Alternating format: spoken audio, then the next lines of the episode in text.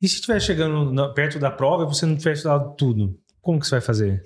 Esse é outro, a gente já comentou um pouco, né? Mas esse é outro efeito paralisante. A gente já vê muita gente isso. Eu vi muita gente já que tinha se inscrito, pagou a taxa, que não é uma taxa barata, e aí perto da prova, não, doado, vou fazer não. Vou fazer não, não tô me sentindo seguro. Eu cumpri aqui, sei lá, 60% só do, do cronograma do Cardio Papers e claramente eu não vou passar. Não, pô, peraí, calma. Calma. Você fez 60% do GPS totalmente validado, você não tem que fechar a prova. A gente já comentou aqui, tem que fazer 77 pontos, mas tem currículo. Então vamos dizer que, em média, as pessoas vão ter que acertar ali uns 70, 71 questões e tal.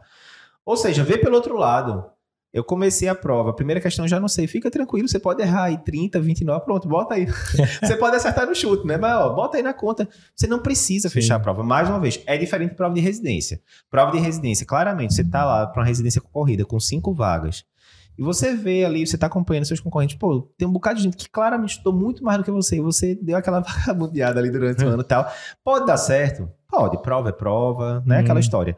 Mas assim, a chance diminui bastante, porque você tá Uhum. competindo com outras pessoas que claramente estão melhor preparadas do que você, né? Uhum. Nesse cenário. Aqui não, você tá competindo você e você mesmo, e pode ser que os 60% que você deu, que foi o melhor que você pôde dar, por, pôde dar por qualquer motivo, pode ser que esse 60% já resolva a prova. Então Uhum. vai lá e faz o seu melhor.